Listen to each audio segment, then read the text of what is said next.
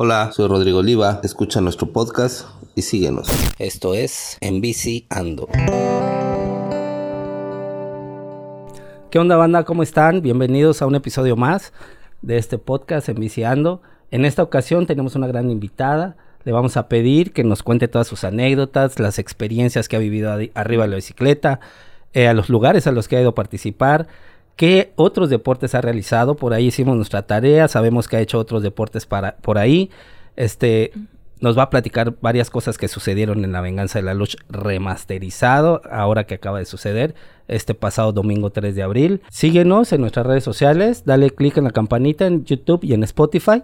También nos puedes arrobar tus imágenes, tus comentarios en, en Viciando MX, Instagram y Facebook. Esperamos tus comentarios, dinos de qué quieres que hablemos, a quién quieres que invitemos, los eventos en los que has participado y los que están por participar. Mándame tu flyer para poderlo subir a la página y compartir con todos nuestros seguidores los eventos que, van a estar próximos a, seguir. Ahora sí, vamos con nuestra invitada, Irlanda Blanco. ¿Cómo estás? Hola, ¿qué tal? Muy agradecida, muy contenta por la invitación. Este, creo que es un espacio bien padre, lo he escuchado en mi casa, eh, me gusta mucho todo lo que, las experiencias que han compartido mis compañeros. Muy bien, muy feliz. Oye, Irlanda, ¿desde hace cuánto tiempo andas metida en esta onda del ciclismo? Cuéntanos más o menos cómo fue tu inicio, cómo llegaste a, cómo llega la bicicleta a tu vida en esta etapa, me imagino que es de niña. Ahorita e, ese recorrido que ha llevado por tu vida y actualmente cómo, cómo llega nuevamente la bicicleta ahorita con Irlanda Blanco. Ah, muy bien, pues pónganse cómodos. eso, eso, es todo. No, no, pues les voy a desmentir. ¿ah? Yo no, no era este, muy deportista cuando era pequeña. Eh, siempre fui muy enfermiza. Okay. Y yo estoy en el ciclismo desde hace el 2020 empecé. Ok. 2020. O sea que llevo poquito. Pues llevas poquito, pero ya Pero, ya con unos muy buenos eventos. Sí. Con muy buenas carreras, eh, subiéndote al podium. Sí. Este, 2020, prácticamente también en, el tiempo de la pandemia, ¿no? Es. Se multiplicaron las personas que empezaron a practicar ciclismo. Tú fuiste una de ellas. Así es. Pues eh, yo no había pedaleado antes, había hecho otros deportes, como mencionaste, otros deportes sí, pero no había pedaleado para nada. Entonces, soy una ciclista de pandemia y también un claro ejemplo de que si tú puedes, lo logras. Perfecto. Y, quiero que este es el mensaje que me gustaría que muchas personas que, me puedan escuchar se lo tomen en serio. Si tú lo sueñas, y tú lo crees, lo vas a lograr. Lo que sea, ¿eh? No solo un deporte. Entonces, yo llego, eh, bueno, nos vamos a pandemia, soy maestra.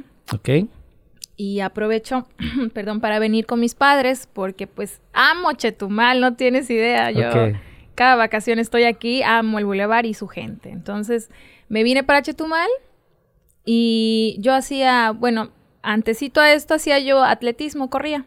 Ok me dediqué a correr, pero vi una bici muy vieja en casa y dije, oye, ¿por qué no? pero ya veía ciclistas, ¿no? Rodando en el bulevar o en algún lado por ahí. Sí, pero yo ni en cuenta, ni los, ni los vi ni nada, ¿eh? Entonces tomé mi bici, ni tenía frenos, ni tenía llantas, así toda mal, la restauré un poquito y me fui. Y me encuentro un amigo de hace muchos años, Juan Carlos Lomas, y me dice, oye, pues vamos a acompañarnos y rodar.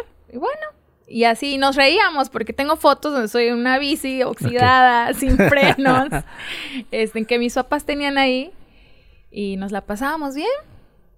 Y de repente se sumó una amiga, eh, Yamilet Mena, que creo es del equipo de las Fridas y también de, de este mm, Team Left. Team Left, rueda con lift, con Majo y con Pino. Así. No, pues, todos aquí somos de todos lados, Sí, sí, sí, le metemos a todos lados. Entonces empezamos a rodar, empezó a hacer mucha convivencia. Y me decidí a ir a comprar una bici, pues a, una tienda comercial. Ok. Y mi, fue mi primera bici, ¿no? Y yo me sentía soñada en mi bici. Pensaste que era lo máximo. No, bueno, yo me sentía... Soñada. Soñada. Ok, bien. y me levantaba tempranito, me iba a pedalear al bulevar. Es que de verdad amo el bulevar, es tan hermoso. Yo este, llevo 15 años fuera de Chetumal y extraño extraño Boulevard, de verdad. Pero cuando tienes oportunidad regresas, como ahora, ¿no? aquí estoy, ahí me la paso. Entonces, yo salí con mi bicicleta y me topo a un amigo de la secundaria, Alex Paz, que es un ciclista independiente. Bueno, rueda mucho con Rodada 29 Bacalar y con otro, pero es independiente. Él está igual, como en, todos los moles. Ok. y entonces, este, él me dice, oye, vamos, vamos a rodar, vamos a brecha. Y yo, ¿qué es eso? Todavía pues no probabas la brecha. No, nada, nada, nada, nada. Yo ni tenía idea que era el MTV. Ni siquiera sabía qué significaban las siglas, nada, yo. O sea, pero cuando tú iniciaste, ¿llevabas algún casquito, algo de protección o algo? Solo llevaba mi casco y ni guantes, ¿eh? Solo un casquito para protegerte y todo. Nada más y mi ropa así súper sencillita y vámonos. Entonces me invita a Alex Paz eh, y nos empezamos a ir a Luis Echeverría. Quedé fascinada de... Es maravilloso, de verdad. Cuando entras a la brecha y sientes el olor a la humedad, las hojas tan verdes, las flores, mariposas. Es como si te salieras de la realidad, ¿sabes? De, tus cosas. Entonces, me gustó, me enamoré. Ok. Me enamoré y, empezamos a rodar más, me, presentó amigos. Eh, y un día me dijo, oye, te presto una bici y nos vamos a rodadas, pues un poco más organizadas, más consolidadas. Y yo dije, bueno, y me presta una Trek, ¿no? oh, wow. Yo, un gran paso, no, Estoy agradecida con Alex, la verdad es que es este, él me descubrió. me presta una Trek y nos empezamos a ir a todas las rodadas que se puedan con, eh, bueno, con las Fridas también. Ok. Em, con Bahía, con Rodada 29. En Bacalar. Sí, no, y una de las primeras rodadas, y hay fotos, ¿eh? Estoy muriendo en los cerros de González Ortega. Bueno, es que están buenísimos. Con cero experiencia. O sea, sí te metiste ah, directo a los cerros. Pues Alex me dijo, vamos. Yo dije, pues, pues vamos. sí, vamos. No, tengo fotos, qué vergüenza. Estoy así caminando. De, Literal cargando la bici. Sí, sí, sí. Y yo dije, tengo que regresar. sí, te generó este. El ciclista regresa siempre donde no fue feliz. Esa brecha que sufrimos tanto. ¿no? Sí, ¿quién sabe cómo? Y pues empiezo a rodar, eh, más que nada con los Bahía, los martes, los jueves. Eh, fines de semana, también eh, con los cochilocos, con todos. Sí, sí. Y me di cuenta que me gustaba. Entonces, platicando con mi familia, me decían, oye, pues cómprate una bici. Si ya viste que te gusta, cómprate una bici. Entonces, para un septiembre me animo para mi cumpleaños a regalarme una bici. Perfecto. Me compro una bici y me, me, me doy cuenta que sin esfuerzo alguno, eh, pues empezaba yo a rodar fuerte y, este, y le hacía competencia a los chavos, ¿no? Y, y, que rodar un poco lento, pues no era lo mío. Me gustaba sentir la velocidad, mencionaste la adrenalina, y sentir que no, no, lo había sentido, ¿sabes? O sea, tú vas en tu carro, en tu vehículo, pero vas con precaución y yo no me emociono con la velocidad, pero en la bicicleta, saber que tus piernas, mientras más le das, puedes ir tan rápido como tú lo lo, lo Tú lo estás generando, ¿no? Para mí fue sorprendente. Entonces, dije, de aquí soy. ¿Cuál fue la ruta así que más te recordó donde viviste esa experiencia de adrenalina? Me comentabas esta parte donde tienes ese contacto en la brecha con la naturaleza y esas hojas, ese entrar a la selva y ese olor a humedad. Y este contacto así, esta experiencia de velocidad donde dijiste adrenalina, ¿dónde fue? ¿Cuál fue tu, esa ruta donde dijiste me enamoré así bien de, del MTV? Ay Dios, es que yo creo que todas. La ruta que más me gusta es este para Luis Echeverría, todo por ahí. Ok. Llegas a, ¿cómo se llama? Punta Venado. Punta Lagarto. Punta Lagarto. Me gusta, o sea, no sé, el atardecer ahí es otro nivel. Bueno, no, está hermoso. Yo me enamoro de cada... ¿Dónde voy? Me enamoro. ¿Encuentras algo nuevo en cada ruta? Sí. Que te conecta más con la bicicleta y con práctica del MTV. Tiempo después, donde dije, aquí, de aquí me enamoré para siempre, Tapir. Reto Tapir. Sí. El año pasado. Por toda la naturaleza que tiene eso de Calakmul. Sí, porque fue en la, reserva de la biosfera. Claro. Wow. Ese contacto directamente con la, con la selva, ¿no? Con esa naturaleza que hay dentro de la selva de, de, la reserva de la biosfera. No, hombre, sí me llevé un recuerdo también. Un souvenir, bueno, bueno. Uh, bueno. tengo muchos souvenirs, luego les mostraré. Porque soy, sí soy bien aventada. Yo creo que sí. Em, ahí me enamoré. Y la naturaleza, el, el, el ver todas estas experiencias la velocidad y hacer amigos, ¿eh? conocer gente. Una que, gran familia. Que igual eh, tienen esa misma forma de pensar, esa visión y ese estilo de vida. Yo le llamo estilo de vida porque no nada más es levantarte y ir a hacer ejercicio, tiene un trasfondo, ¿no? De A ver, cuéntame un poquito de esa parte. ¿Qué hay detrás de esa, de esa parte donde sales a rodar este, un fin de semana o tus entrenamientos diarios? Y esa parte que ahorita tú estás platicando experiencias y la gente que nos ve, pues les escucha, pero no sabe esta otra parte de trabajo que hay detrás de, de esos eventos, ¿no? A ver, cuéntanos un poquito cómo, cómo vive Irlanda la parte de atrás del ciclista. Pues yo hace mucho, mucho tiempo, debido a una, a un- una condición de salud, empecé a hacer muchos cambios en mi alimentación. Yo soy vegetariana. Órale, llevo, qué padre. llevo ya casi siete años siendo vegetariana y cuido mucho mi salud por, por lo mismo de una condición que tengo médica. Ok. Este, y aprendí eh, por ensayo y error. O sea, quitaba un alimento, probaba otro alimento y así me daba cuenta hasta un punto en el que cuando empezaba a comer más, eh, más así, más puntual, más sano, tenía yo mejores resultados en el atletismo, por ejemplo Ok. o mucha energía para hacer el step con mis amigas. Tenía yo mejores resultados en, en, en, en mi lo que hicieras, lo ¿no? que Eh, eh, hiciera. deportivamente hablando. Entonces de ahí, con eso me casé, con la sana alimentación. Y cuando te digo que yo compro mi bici, me dicen mis amigos, oye, ¿por qué no compites? Te puede ir bien. Empiezo a competir, empiezo a ganar, pero también me empiezo a dar cuenta que es, es, em, hay que hacer mucho antes de una competencia. No es nada más me inscribo, me presento, voy y lo hago. No, es, es muchos entrenamientos y tu alimentación. Hidratarse mucho, comer bien, dormir bien, eh, estar en óptimas condiciones. Sobre todo la alimentación, te da un cambio total. Eso ha mejorado completamente el rendimiento que tienes en la bici y los resultados que has tenido. Sí, sí, sí. No vaya, han sido muchos resultados. Todo el 2020, no, 2021, perdón. Yo empecé a competir en, dic- en diciembre de 2020 en el reto Cozumel. Ok. Y ese fue padre porque ¿Cómo estuvo? me dijeron, éntrale, te puede ir bien. Y yo dije, bueno, me fui con toda mi familia a Cozumel, fueron mis hijas. Y este, y yo me inscribí en principiantes. Pues no llegó mucha gente, éramos como 40 chavas o 30 chavas y dijeron, no, todas se van a general, todas se No dan. hicieron categorías, sino No, porque no llegó mucha gente, entonces eh, compactaron a todas las mujeres. y nos dimos con Elite y acabé compitiendo con Elite Órale. estuvo muy chistoso. bueno, Yair, aquí de Chetumal, Yair siempre me ha dado muchos, este, mucho soporte y, y me, ha, me- Tips, me ha enseñado mucho, ¿eh? Y, y me acuerdo que eh, entró a la competencia y me decía, Viole, ¿qué haces? ¿Qué haces llevando al contingente? Pásate atrás. Y yo decía, no, pero estoy pedaleando con todo. Voy ganando. La estrategia, ¿no? Pero la realidad es que me estaban chupando llanta Claro. y les cortaba yo el aire. Y este, yo estaba dando todo. Ahí estabas muriendo, ¿no? Ya que- Sí, ¿Y, cómo te fue a ver en ese, en ese, No, en pues, esa carrera? este, ¿Cómo estuvo? Yo di todo. Para eso, cuando salimos las mujeres, nos llueve. Eh, toda la arena en los ojos. Yo llevaba lentes.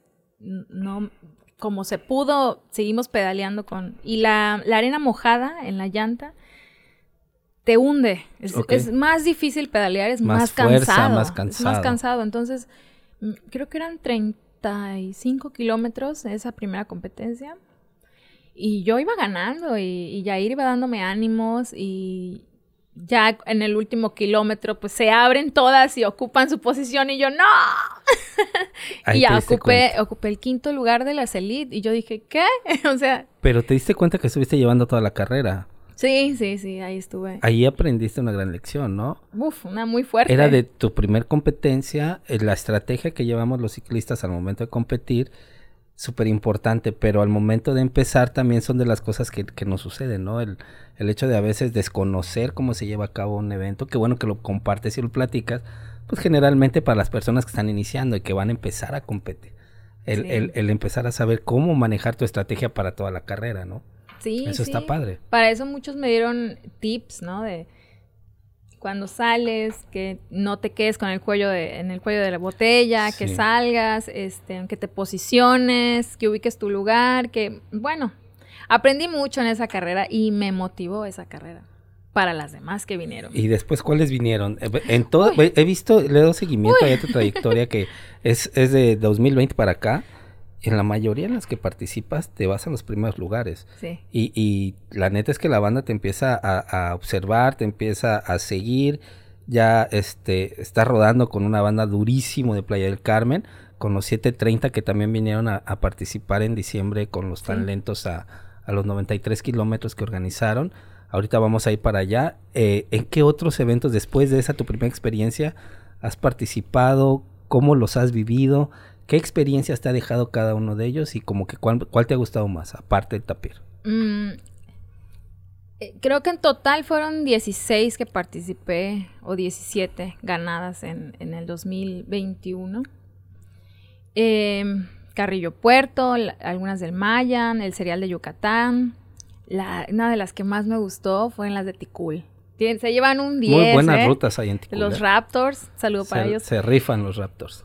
Una cosa, creo que es de las mejores, las que me han gustado. Y la ruta. De Excelente, 10. lo mejor, ¿no? Sí, la de Carrillo igual tiene cosas muy bonitas. La, la naturaleza, sobre todo. Este. mm, em, ay, ¿cuál es más? Bueno, el tapir, sin duda. El tapir también fue otra experiencia que. Buenísima, ¿no? sí. Y. Y aquí lo del reto de los 93 que acabamos haciendo 100. Todas, todas muy Pero buenas. se extraviaron, se perdieron en la ruta de los 93 kilómetros. 7 kilómetros nos perdimos. ¿Cómo estuvo? A ver, ahí, ahí este, vamos a tomar esta referencia también para seguir al siguiente tema también que lo tenemos muy fresco, que es lo de la venganza de la luz. ¿Cómo, Sí. qué, qué les pasa en, en el reto, en el reto que hicieron aquí con los tan lentos de los 93 kilómetros? Bueno. Se pierden. Sí. Platícanos esta parte importante porque creo que todos los que van a este tipo de eventos les ha sucedido algo muy similar. Se quieren posicionar y llega un momento donde se extravían en la ruta. ¿Qué pasa? Bueno, nosotros llevamos estrategia, ahí les voy a chismear. Ah, ok. Era eh, ir, a- ir atrás de los punteros, ¿no? Para, pues, para conocer la entrada, todos estos movimientos, porque estaba muy oscuro. Y ya nos habían dicho que eran flechas naranja o rojas en el, en el suelo. Entonces, dos del equipo, Frank y yo, habíamos hecho reconocimiento de pista previamente, pero no conocíamos ese primer tramo entre salir de las de calderas y entrar a la brecha, ese no lo teníamos muy claro. y luego Entonces, todavía no amanecía bien, ¿no? no, estaba bien oscuro. ¿eh? Entonces se posicionan los mis amigos de los ruteros, no sé cómo le dicen. Sí, tren, Tren bala, Bala, los, los- fuertísimos los Bora. de aquí, muy Sí, de aquí, buenos, ¿eh? bastante No, durísimos. hombre, salimos, pero hechos la mecha. Así salen Durísimo. ellos, salimos nosotros. Me parece que eran los. Bueno, había otro equipo atrás de nosotros que, que también se pierde. No, es Ernesto Jam, creo que fue. ellos. Cerberos. Creo que fueron los cerberos Ok. nosotros tres íbamos de punteros, entramos a la brecha y justamente había una intersección, tomamos a la, a la derecha y ya de ahí Era para el otro lado, ¿no? fue. Era para la yo izquierda. creo que, no, la verdad es que creo que sí, porque al final el que nos salvó fue Yair. Yair sacó su Strava y nos fue ubicando porque efectivamente llegó una moto y le preguntamos para dónde es No- y nos llevó para aquí. Y no había ¿Y no salido. ahí? decía, ah, no, por aquí no. Y se iba por otro lado para aquí. O sea, él tampoco, él tampoco conocía la ruta. Y era parte de la organización. Sí, pero bueno, en todos lados. Sí, eh, siempre hay detalles, siempre ¿no? hay detalles. Que de esos detalles hay que cuidarlos. Pero bueno, o sea, Sí, no- pasan. Son no- cosas no que pasan. podemos lincharlos, digo, No, no, todos no, no. hemos organizado algo Sí, y son claro. cosas para mejorar. Yo creo que este año estamos muy gustosos los 130 de volver a venir Ujú. aquí a, a- Calderitas y hacerlo y esta vez no perdernos. Ok. Pero yo creo que de todas esas experiencias se aprende. Claro, por se aprende supuesto. y no dudo que, que esté mucho mejor la señalización, las personas que guíen, pues que no pierdan. y eso nos pasó, nos perdimos 7 kilómetros y era un punto clave las chicas, porque era una carrera de chicas. Eso te iba a preguntar. Porque eh, eh, ellos manejaron una estrategia diferente a lo que es, realmente es una competencia MTV, que es de manera individual. Ellos hicieron equipos. Dices que es una carrera de chicas. ¿Por qué fue una carrera de chicas? Porque no importaba si tuvieras a los chavos más fuertes de tu equipo, o sea, no importaba que hubiera El personas fuertes, elite, que pedalean Durísimo. Si, si no tenías dos chavas fuertes, no la Se ibas a debilitaba hacer, un poco el Porque grupo, ¿no? tenían que llegar juntos. Entonces, eh, aunque le fueras haciendo varias estrategias como empujar o cortar el aire, no iba a aguantar eh, las chicas. Las chicas son el punto clave. Entonces, para esta que viene hay que buscar chicas. Eh, o entrenar durísimo o buscar chicas fuertes. Porque te puedo asegurar que muchos se van a preparar para este año. Sí. Ya lo están haciendo. E incluso se están metiendo a los eventos que vienen ya programados en todo este año, desde el, el Mayan Revenge. Ahorita tenemos una muy pendiente para, para este mes de abril, para el 24 de abril con la gente de Ocelotes y los Bastardos, que los invitamos a todos a que asistan a este evento, que es un evento con causa para todos los niños de la comunidad de Álvaro Obregón. la inscripción es un juguete para que puedan llevar y participar en este evento. Háganlo, créanme que son experiencias que, que te dejan eh, eh, una gran satisfacción por participar en ellas y, y, ahí los vemos. ¿Van a ir ustedes a este, a este reto? Además que Obregón tiene unos tiene unos cerros impresionantes. sí. ¿Vas a ir a este, a este de Sí, yo creo que sí. Lo único que nos preocupa a nosotros como equipo es el tema de este dónde dormir, dónde quedarnos. Ok. Eso es lo que nos preocupa. Venimos de lejos y eso sí. Luego regresar cansados. No, y hay que pensarle también, porque también tienen otros eventos. Ahorita se juntaron varios, está este de, de, Ocelotes para el 24 de abril, también viene Mayan Revenge, está también el, de, el del reto tapir también para mayo, y a veces hay que pensar a cuál, ir, a cuál ir, esa es la realidad, porque también ustedes vienen de, de, playa o cuando salen eventos en Cancún o en Ticul o en, en, este Tizimí, bueno, pues hay que ver en cuál, ¿no? Sí, sí, ¿Cómo hacen ese estudio ustedes? ¿En equipo se reúnen? el, el 730 que dice, a ver, ¿Quiénes vamos a ir? ¿Cómo, cómo se organizan ustedes para Pues somos un grupo muy unido, ¿eh? ¿eh? Ahí si nos buscan en redes sociales van a ver que luego nos reunimos, nos vamos a comer, vamos a, a cenar y este y platicamos de esto, a cuáles vamos a ir, quiénes van a ir, quién se va con quién. Eh, tenemos eh, pues compañeros que, que dan sus carros y van las bicis. Nos organizamos bastante bien. Oye, ¿por qué 730? Siempre ahorita, esta pregunta. Así, ¿eh? o sea, yo ahorita ya nos metimos al tema y creo que era una de las primeras temas. ¿Por qué 730? Inician los que inician.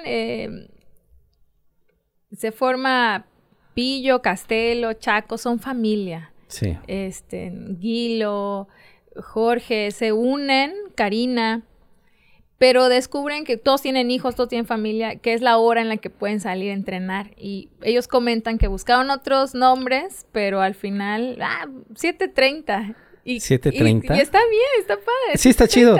Yo siempre me imaginé, de hecho ya tiene rato que les vengo siguiendo en redes sociales y veo los eventos a los que van y todas estas cosas que me estás platicando. Y dije, 7.30. En algún momento se me va a ocurrir, este, se reunirán a las 7.30 para salir a entrenar o pues como que no sé sí, sí, no sé como que es algo que yo tenía muy pensado pero no sé si antes de la pandemia ellos cuentan que sí esa era la hora de reunión para, para pedalear y es que en Playa del Carmen se pedalea muy temprano. Pues entonces ya pasándola en pandemia a las cinco y media nos tenemos que parar nos tenemos que alistar y a las 6.30 estamos saliendo.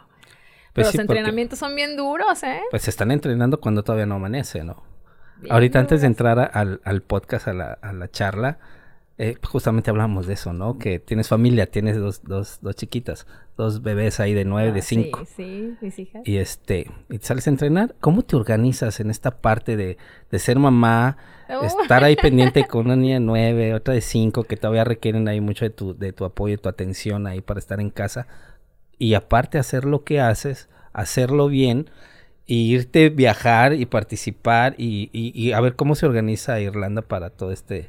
Pues precisamente es ahí donde este les quiero decir a las chicas, porque casi no hay chicas en este deporte, que se animen. No importa que seamos mamás, profesionistas, anímense, se puede. Claro. Se puede, nos podemos organizar y pues bueno, ellas están dormiditas, el desayuno ya está hecho, todo lo que ahora sí que todo lo que mamá tiene que hacer para poder seguir su hora y media, dos horitas a, pedalear. El entrenamiento no dura mucho porque estos son bien rápidos. Entonces, sí, claro, sí, sí. Cuando ellos están abriendo los ojitos, yo ya estoy bañadita y buenos días. Ya regresaste de entrenar. sí, ya Y eso está padre porque has organizado todas tus actividades para hacer lo que te gusta. Desde mi vida profesional eh, hasta mi, mi labor de madre, ¿no? Y, y también se sacrifica mucho porque a veces hasta los amigos me dicen, oye, vamos, vámonos, fiesta, ¿no? vámonos de fiesta, vámonos por una chela. Y yo así de chispas. Pero ya sabes que si te desvelas, al día siguiente a las 5 de la mañana te tienes que levantar. ¿Te ha tocado? Ya sabes, ¿Te ha tocado? La Así. verdad, estoy en un punto de mi vida en el que no necesito irme de fiesta. Ajá. Prefiero levantarme temprano, ir a, a- a disfrutar esto de la naturaleza, el ejercicio, contacto, las ¿no? endorfinas que generan mi cerebro. Estoy en esa etapa de mi vida. ¿no? Disfrutándolo Lo al máximo, ¿no? Sí, sí, sí. Oye, ¿te gustaría que tus hijas practicaran este deporte? Me encanta. Pero no sé si lo pienso. el descalificador, me encantaría, pero y la menor, la de cinco, sí me dice, mamá, yo quiero ser como tú. ¿En que- serio? Porque la casa, su casa, Gracias. está llena de trofeos, gracias a Dios. Qué y- padre, y, y ¿no? subo las escaleras y ya tengo dos repisas porque ya no dan. Perfecto. Y, Y, van a los faltar veo, más. y los veo. Ay, Sí, claro. Y digo, wow, en esta competencia me la rifé y en esta me la rifé y aquí le lloré y así, ¿no? Entonces digo, wow, wow. Y, y- y cada vez que subo recuerdo todo el esfuerzo que, que fue, ¿no? Entonces mi hija de cinco me dice, oye, mamá, yo quiero ser como tú, quiero ganar y así. Le digo, "Mm, Oye, qué gran ejemplo. Fíjate Sí. que qué gran ejemplo, porque el hecho de que los tengas ahí, el ver que tus hijas en realidad, aparte que estén pequeñas, se dan cuenta de todo, de todo lo que tú haces, de toda esta gran labor que, cómo te organizas, ¿no? Y eso es bien importante Sí. porque es un gran ejemplo. Un gran ejemplo de que quieran seguir tus pasos y de que quieran estar ahí haciendo lo que tú haces. Y eso está chido. Platicamos también, hicimos la tarea y nos comentaste en algún momento que practicaste ballet de pequeña. Ah, sí, pues No. mira, yo, yo aquí en Chetumal estudié en la estatal de danza y luego eh, formé parte del ballet de la UCRO, el maestro Armando Lluvero. Y Órale. a los 17, pues ya terminó mi vida de bailarina y me fui a vivir a Bacalar. Y ahí estuve cuatro años y de ahí salté a Playa del Carmen. Entonces, de ballet pasé a, a todo tipo de bailes, salsa, danzón, y luego me pasé a- al gimnasio, luego acabé haciendo step por muchos años, ¿sabes esto del Sí, sí, sí. cajoncito? Que parece nada, ¿eh? Pero sí es este, mucha, mucha Háganlo, coordinación incluso, cuentan. ¿no? No, hombre, te cansa. Terrible. Y mi cajón era así de los más altos, así, ya sabes. Sí, sí, sí. A sufrirle. Sí, nos ¿no? pareciera que no, pero no aguantas una hora haciendo eso, o sea, subir ese escalón y subir ese escalón y además bailarle, ¿no? Ya de ahí me pasé al atletismo. Me gustaba. Hasta que llegaste a la bici. Sí. De todo este andar, que ahorita me estás platicando, por eso toqué el tema, es el ballet clásico, para- eh, Sí. hacías ballet clásico, mucha fuerza, Uf, fuerza en las piernas, en estas, ¿sí? no sé cómo se llaman, tienen sus movimientos y sus nombres, ¿no? De llegar a ponerse en puntititas en, en, sí. en- en todo, en todo tu, tu cuerpo y cargar tu propio peso.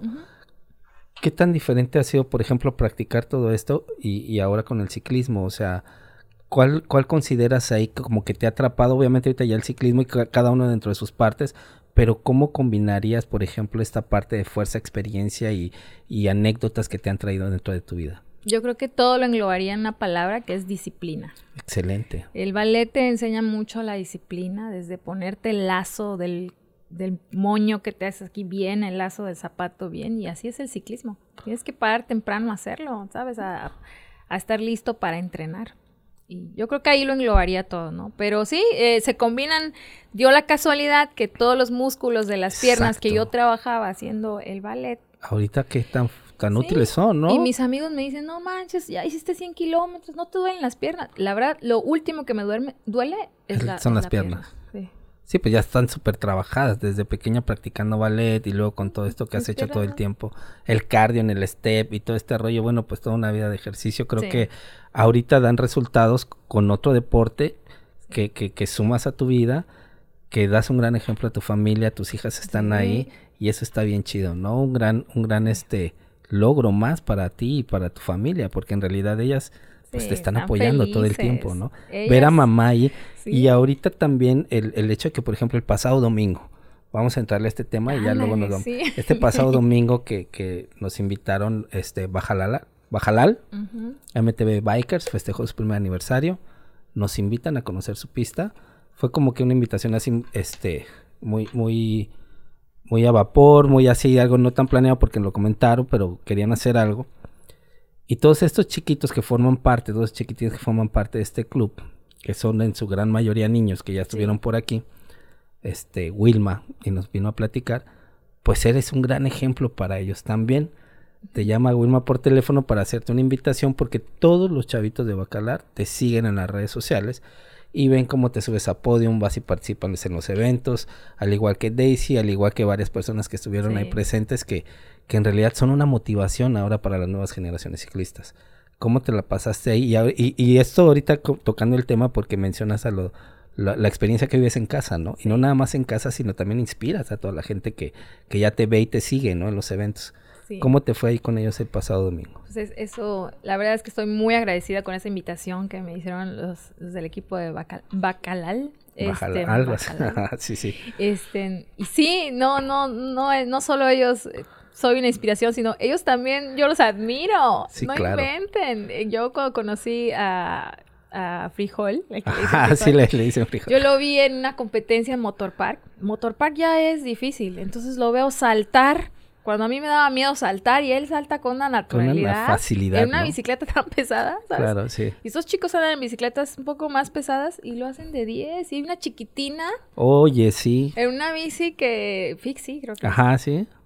Y lo hace increíble, entonces creo que la que Están construyendo su pista, ¿no? Sí, está padrísima esa pista. Nos fue muy bien, me, traje souvenirs también. Sí, como no, pues es que es una pista que está en construcción. Muy buena. Ellos con sus manos la están trabajando, nos han tocado ver videos, vayan, visiten su página.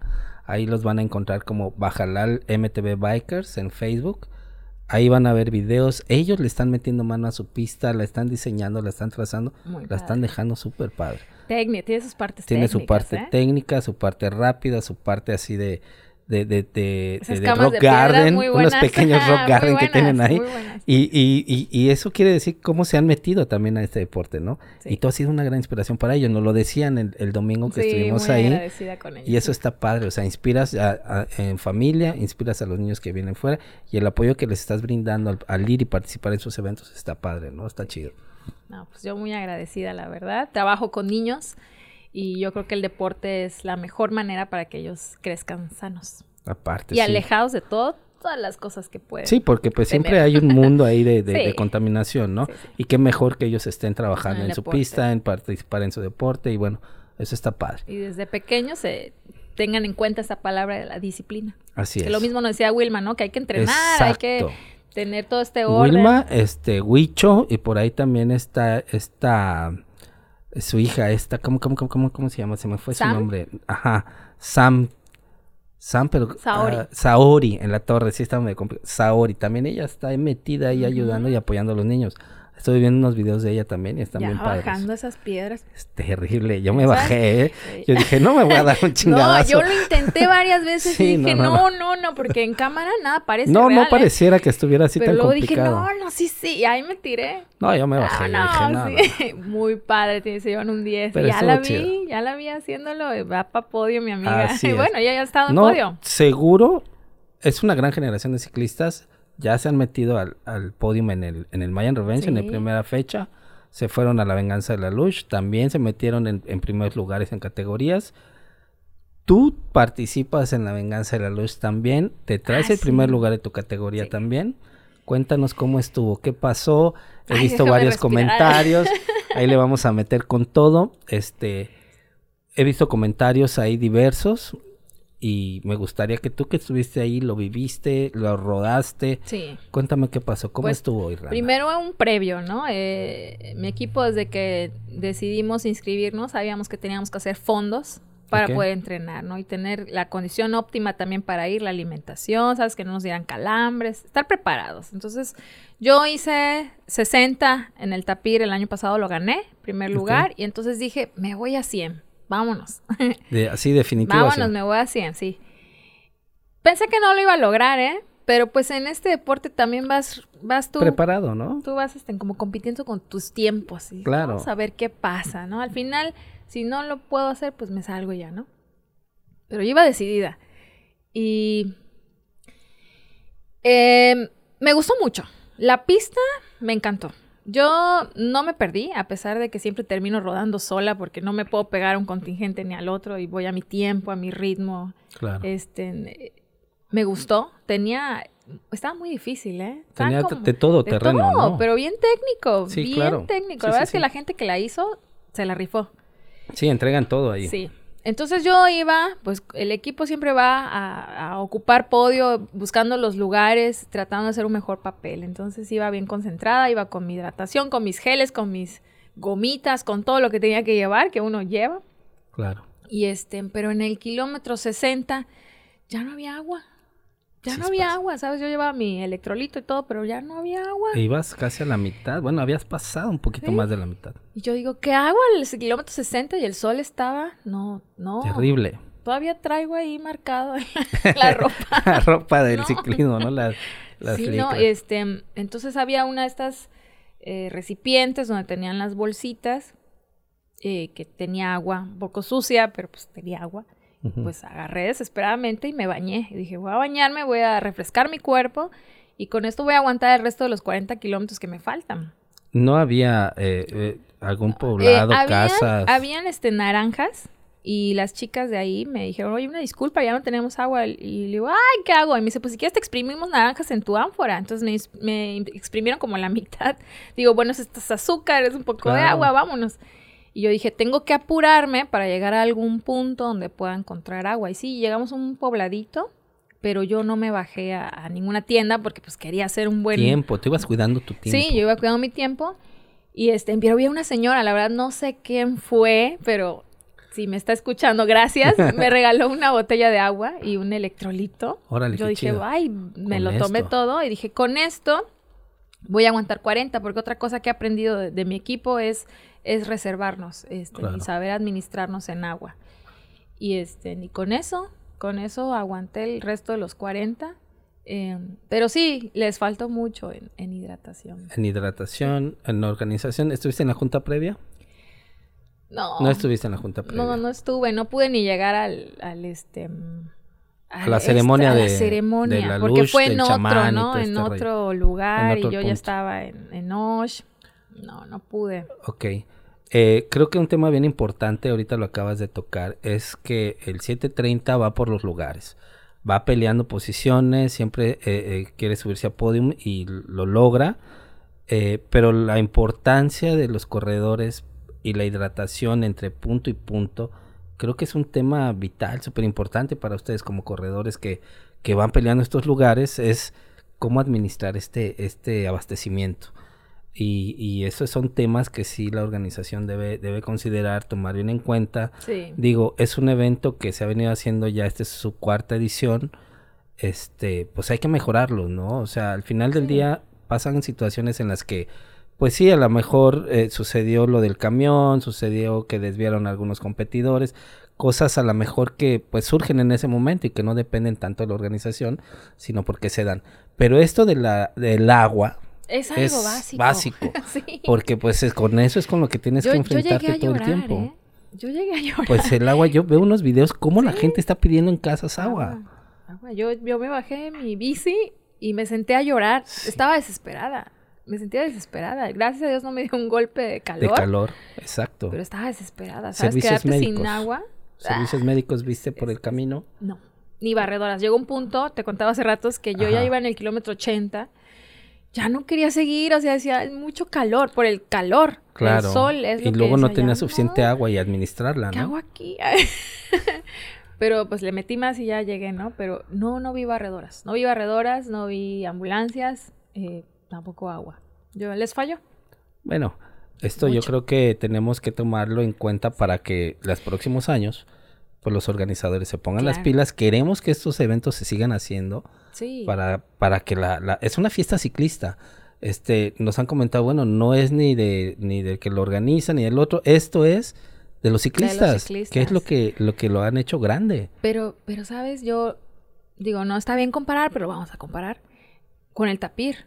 Oh, ah, bueno, había sí, no, no, no. en había el de Tapir, todo, ¿eh? Una gran organización que nos Y- tiene Ricardo ahí y- siempre. Y Ricardo con este Ol- Olivia, Con, no, con Anabel. Anabel, Anabel. Sí, con Ay, Anabel. no me sé los nombres. de- este, bien organizado, bien organizado. Agua no faltaba, hay unos Sí, sí, unos bidones tanquesotes así, de agua bien tanquesotes y no, ahí además no generaban basura, ¿eh? Te daban, rellenabas y no generaban ni una bolsita de basura. Ese es un tema importante también, ¿no? Yo soy O amante sea, de ser la... consciente de que nos metemos a la selva y tenemos que cuidar también el medio ambiente, ¿no? Sí, eso de reciclar y no generar más residuos es un tema que a mí me, me pega mucho. Y este, creo que ahí Ricardo tiene un 10 en, en, En esa organización del año sí, pasado. Del tapir. En este año cambia de sede, ¿Ya Pero te no dudo que lo haga muy bien, ¿eh? Ya vas a, vas a ir a este evento. Lo estoy pensando. si quiero. Ya estás pensando mucho. Estoy pensando. Es que, ¿sabes qué? Sí, Esos la cerros distancia. no van a ser los mismos. Bueno, mira, te comento, ya tiene por ahí Ricardo, hizo un en vivo el domingo pasado. Este, con, mientras nosotros estábamos en Bacalar, él estaba haciendo un en vivo para explicar cuestiones de hospedaje, para la que viene, la gente que viene de fuera, bien pensado que lo tienen porque pues están ya subiendo datos de personas en la comunidad de la Unión, en lugares cercanos que pueden prestar sus terrenos, algunas casas en, en- en renta por noche. Y bueno, eh, se están poniendo las pilas para la organización de este evento y, y- y creo que va a ser garantía de, de que va a ser un evento como los que acostumbran a hacer y Sin duda alguna. como Lagon Race, como el Tapir del año pasado. Esta, esta es su segunda edición, creo que va a quedar muy bien. Sí. Entonces, vamos a hacer el intento de estar todos ahí. ¿eh? Ahora bien, eh, te toca un evento también importantísimo en el serial Yucatán, creo me parece, Ah, sí. rodando con un personaje a nivel de talla ¿Qué mundial. Ahora sí, la neta de talla mundial. ¿Cómo viste esa experiencia compartiendo, me parece que en la pista de cavernícolas, Así es. con, con el máster del ciclismo a nivel ya nacional Con y con Ah. Gerardo Ulloa? ¿Cómo te fue ahí compartiendo ahí un pequeño pedazo de pista y unas Sí, hombre. unos, no. unos metros allá y, y rodar con él. Pues es increíble, porque desde una, una noche antes él nos, nos entregó nuestros kits y tú lo ves y es un joven como cualquier otro, eh, humilde, amable, cálido, eh, que no parece que fuera ciclista, pero en la pista al día siguiente yo decía, ¿de dónde le salieron tantos músculos? Está Estaba delgadito. volando, ¿no? Y, y, y se sube a la bici y es como parte de él, como Una extensión va, más de él. ¿Cómo va? Y ya Sí. la conoce y todo. Y, y la pista está, está demandante, la de los cavernícolas, muy técnica. Y él rueda bien padre, ¿eh? entonces me toca a mí dar una vuelta y empatarme con él. Y yo, pues hasta lo grabaron. Ah, Excelente. mis dos minutos con Ulloa. Fíjate Sí. que ahorita lo tenemos ya compitiendo en la Copa del Mundo. eh, compitió apenas el- este domingo también en, en Brasil. Este arrancó muy bien en short track eh, y después ya en, en la competencia súper bien se mete al onceavo lugar. Creo que de estar en el top 20 está súper bien después de una caída que tuvo que se repuso y todo. Y el compartir me hubiese encantado haber acompañado eh, a Ulloa en ese en el 100 metros de esa pista de los cavernícolas, Sí, ¿no? no, Y este, ya te contaba hace rato que hasta para caer tiene estilo. Sí, veíamos la caída que tuvo ahí en el en, Brasil. ¿no? sí. Sí. No, no, no, muy bueno. Es un orgullo para México. Un orgullo. Y ojalá que este deporte fuera más valorado, yo creo, ¿no? Porque... Lo que pasa es que es también carito, ¿no? O sea, No, no, no. también es carito, ¿no? Las bicis sí. ya, ya también este, el, Ah, el sí. precio de las bicicletas, las tecnologías que traen las bicicletas. A ver, cuéntame, ¿le sabes ahí a la, a la mecánica? ¿Cómo has vivido estas cuestiones? ¿Te han pasado algunas fallas mecánicas en algún evento donde digas chispas? He hecho todo lo posible por tener mi bici siempre con servicio y, por ejemplo, las llantas que no sean de cámara, que sean tubles, tener todo, todo para, o la mejor llanta de más calidad para que no me pase esto. Hasta ahorita, gracias a Dios, ¿No te ha me ha pasado. No me ha pasado. Sí, me ha pasado en entrenamientos que me caigo en un, en un bache y se daña mi rin y otro gasto. Ah, No, hombre. A Sí, veces es un deporte bien duele. caro. Eh, ahora bien, ¿lo combinas con la ruta? ¿Haces ciclismo de ruta también o por el momento no lo haces? No hago por el momento, me gustaría hacerlo. Quiero comprarme una de ruta. Mis compañeros del equipo tienen sus días especiales para ir a hacer ruta y ayuda mucho. Ahora bien, mira, quisiera retomar un poquito el tema este porque sí me hizo, este, se me hizo bastante bueno, bastante buen tema para que siga recomendando, por ejemplo, a los, a los amigos ciclistas el tema de tu alimentación y el rendimiento físico que tienes. Muchos tenemos la idea de que las proteínas de origen animal puedan tener este eh, mayor nutrientes o puedan tener una mejor aporte nutrimental para sobre todo la- las cuestiones deportivas que hacemos. Tú nos has comentado que has logrado tener mejores resultados Sí. Con tu alimentación que no consumes nada de carne. Ah, incluso- Básicamente, ¿no? eh, incluso este, he tenido buenos resultados en mi química sanguínea, que es lo que a mí cada año me checan. Sí, De manera constante. sí, sí, tengo que estar en vigilancia. ¿Cómo, ¿Cómo llevas a cabo, por ejemplo, ya tienes algún, alguna estrategia de régimen alimenticio previa a una carrera? ¿O después de cómo reponer, por ejemplo, toda este estas energías o todo este sistema eh, que, que, que, desgaste físico que tienes, ¿tienes ya más o menos algún, alguna estrategia que te funcione? El cuerpo se acostumbra. Yo me acuerdo que la primera carrera que hice en Cozumel, este, tardé una semana con dolor. Y ahorita ya compito y ya al día siguiente ya, ya quiero rodar otra vez. O sea, ya mi cuerpo se recupera. Por lo mismo de que ya sé que cuando viene una carrera yo tengo que comer más proteínas el, esto de la alimentación este, va a ser como hablar de política, ¿eh? Vamos a tener muchas sí, opiniones. Sí, Son temas, pero digo, hay a quienes nos Y ahora sí que yo les recomiendo que coman de todo, pero que coman bien. No, no les digo, ay, sean vegetarianos, ¿no? Hasta, hasta mis propios alumnos les digo, no, no, no, no vayan a ver a la maestra como, ay, la vegetariana, quiero ser vegetariana. No, no, no. tú, a ti porque te ha funcionado y una por una cuestión de salud, ¿no? Pero es, es muy difícil. Yo todos los domingos tengo que hacer un plan de qué proteína voy a comer, frijol, lenteja, habas, con qué hojas verdes lo voy a combinar y, y, separarlo, porque yo tengo doble turno. Entonces, yo tengo una hora para llegar, cambiar mi topper y vámonos. Entonces, sí, es, es, es, muy complicado, ¿eh?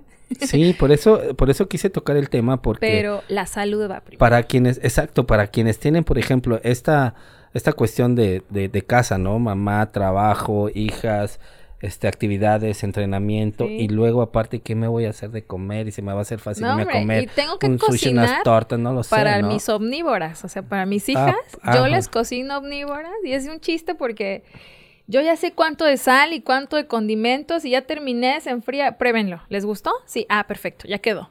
Y yo me hago lo mío, entonces tengo que cocinar doble pero sin probarlo. Oh, ya. Es un reto. Sí, porque nada más tienes que ver que... Nada más, pues, como mucho tiempo también fui omnívora, pues ya le sé a la cocina. sabes, más o menos. Y termino de hacer lo mío y mis hijas quieren comerlo vegetariano. Oye, pues está chido, ¿no? Sí, pero pues ahí sí ya me acerqué con nutriólogo y que platiqué con mis hijas porque ya se están en crecimiento. Entonces ahí sí, bueno, ya no me quiero sentir tan culpable de que no crezcan o no se desarrollen, pero llevamos una vida muy muy sana en casa. No consumo refrescos, no consumo este, no sé, chatarra. Dejaste la fiesta, la chatarra, la chatarra a un lado. Lo dejamos pasados y domingos ahí. Ok, te ves en vez. Premiosito, sí. Un premiecito.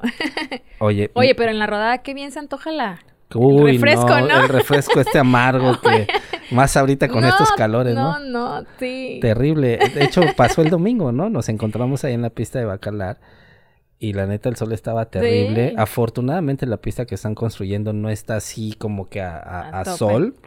Este está justo en la entrada de la comunidad menonita de Salamanca, pero ese terreno tiene muy buena este no está tan expuesto, va, al sol en algunas partes está muy muy este muy tranquilo y pues está chido, no está tan expuesto, pero el desgaste eh, físico y al final del día el calor, la humedad también que llega a ver ahí, pues ese refresco amargo como es una buena chela. Sí, a mí hasta Ay, riquísimo, ¿no? como que se antoja, pero sí, bueno, ya después de la competencia todo se vale. Pues, se puede una, dos y recuperarte ya. Pero antes, antes no. Antes nada. Te deshidrata mucho, entonces ni fiesta, dormirte temprano, este, nada, alcohol, hidratarse. Y comer carbohidratos. Carbohidratos. Carbohidratos, sí que es lo que te pone rápido, ¿no? Oye, Irlanda, ya para empezar a cerrar un poquito el tema eh, y el podcast, vamos a hacer, ¿qué le recomendarías, por ejemplo, en este caso, para el futuro año de la venganza de la luz remasterizado, que espero se siga haciendo, si es cierto, vamos a hacer este... Nos faltan un montón de podcasts, acaban de pasar el, el evento todos los invitados que, que, que, tengo pensado que vengan o que ya están, la mayoría de Chetumal fue y la mayoría de toda la península fue. Evidentemente las personas que vengan aquí, pues el tema también va a ser el tapir, va a ser el alush, va a ser el reto volcano como el que se fue Daisy, los retos en los que hayan participado. Entonces, definitivamente eh, eh, Alush no es porque le estemos tirando, sino al contrario, creo que es un evento que vale la pena rescatar, que vale la pena trabajar la organización. Eh, yo no pude ir, sin embargo, tú nos estás compartiendo esta cuestión del agua. ¿En qué otros temas, por ejemplo, tocaste el tema de la ambulancia? ¿Qué considerarías o qué sumarías tú, por ejemplo, de aporte para decir, ¿saben qué? Siento que esto y esto y esto nos podría ayudar para el próximo año. Pues primero tener la humildad de escuchar a los ciclistas, ¿no? De, de que digan, bueno, sí, cometimos errores, los vamos a solucionar y rescatar el evento, que está muy padre. Agua. Agua. Sí, fundamental, fundamental, agua. De resto, qué barritas, qué geles, todo eso cada ciclista sabe sí. qué es lo que se tiene que llevar. Pero agua es lo básico. eh, agua, este, mm, señalamiento.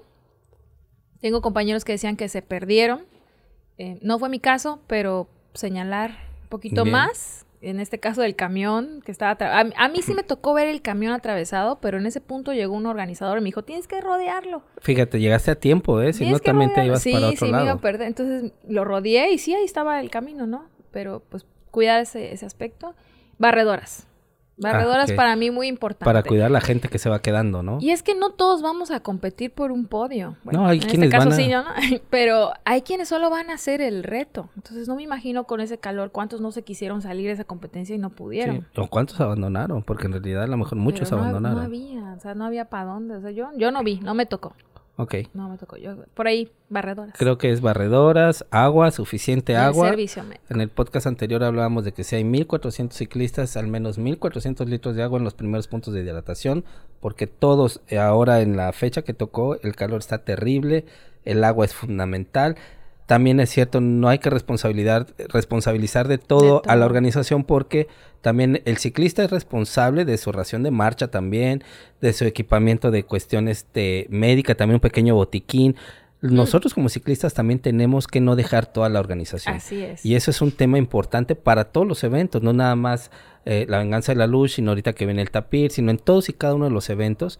También nosotros como ciclistas tenemos esa gran responsabilidad. Sí. Y si ya te conoces, sabes tus debilidades, sabes tu tema, pues lleva tu ración de marcha, llevas lo que te pueda funcionar y también no todo dejarlo a la organización. Sin embargo, el agua, los servicios médicos, Es la básico. señalización de ruta, este, a lo mejor buscar otro tipo de estrategia para hacer señalizaciones que puedan ser más funcionales y que sea, este, que, que, que se batalle menos con, con la señalización, creo que son puntos súper importantes. Sí. ¿Cómo ves? Sí, sí, sin duda alguna, el agua de cajón, ¿eh? Ahora bien, ¿a qué otros eventos ya piensas, piensa este asistir el 730 y Irlanda estar ahí? Uh, Eh, ahorita vienen varios. Eh, ¿Qué planes tienes ahorita, ya para el que tus tenemos en pie, que estamos muy, muy contentos de hacerlo, es el tapir. ¿Es el tapir? Eh, nos preocupa mucho el tema del alojamiento. Bueno. De dónde, si vamos a acampar o dónde. Sí. Bueno, ya los tienen ahí. Ricardo estuve viendo con el live. Ahí pueden consultar ya su página. La tiene creo que en Bike Plus y en su página personal, que ya tiene un montón de seguidores. Seguramente ahí todos estamos ahí seguro. dándole seguimiento. Ya subió mucha información.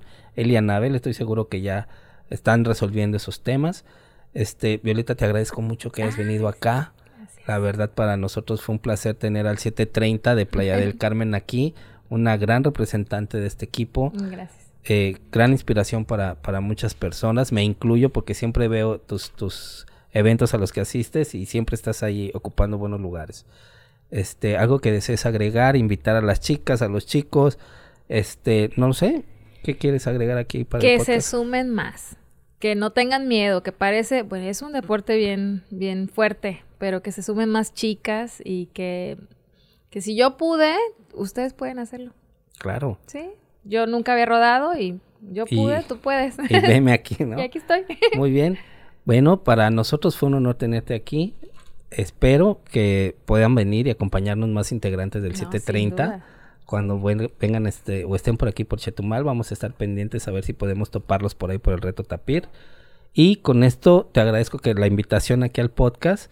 Vamos a seguir invitando a nuestros seguidores a que le den suscribirse a la página de YouTube en Viciando. También síguenos en Spotify. Arróbanos tus comentarios y tus fotografías en Facebook e Instagram. En Viciando MX esperamos tus comentarios, tus flyers, tus fotos. Todas las personas que quieras que invitemos, agréganos por ahí. Vamos a contactarlas para ver si tienen chance de venir. Y esto fue En Viciando. Nos vemos en el siguiente episodio.